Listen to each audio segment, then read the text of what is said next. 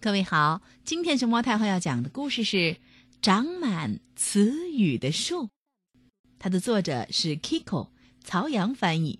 关注微信公众号和荔枝电台“熊猫太后白故事”，都可以收听到熊猫太后讲的故事。小熊有个烦恼，他不会说话，谁也搞不懂他在想什么。小熊。没有朋友，他只会说“爸，爸，啊”，谁也不愿意和他一起玩。一天，小熊遇到了小蜂鸟。“嗯哼，我的小可怜儿，我知道你的问题出在哪儿。”蜂鸟对他说，“跟我来，也许我能找到解决的办法。”说着。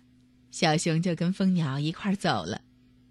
他们走啊走啊，来到了一座小山旁边。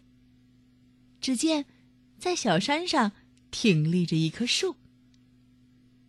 这是棵字典椰子树，小蜂鸟说：“树上长着许多词语，就像长果子一样。快尝一个试试。”哦，可不吗？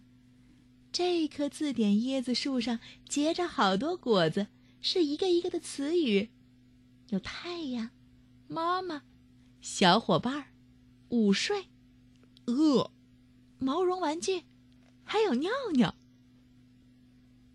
小熊冲过去，跳上大树，抓起一个熟透的“早上好”，吞进了肚子，就好像这个“早上好”比果酱饼还好吃一样。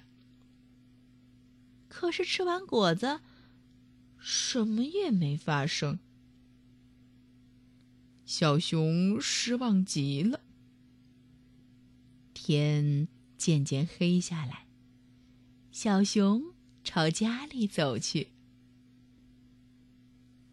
第二天早上，当爸爸对他说：“早上好，我的孩子。”时，小熊随口答道：“早上好。”这变化真是太大了。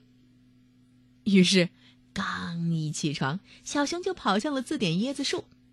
他左吃一个词儿“馋猫”，右吃一个词儿“下午茶点心”，左嚼一个字儿“饿”，右捧一个词儿“午睡”，好像那些词语都是蛋糕上的樱桃一样。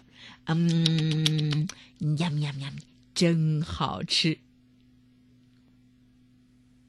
小蜂鸟过来找他聊天小绒猴也加入了进来。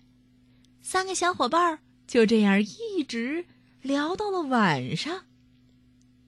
吃晚饭时，小熊不停的说：“咿呀呀，哎呦呦，啊喂喂，叽呱呱。”爸爸妈妈惊讶的不得了。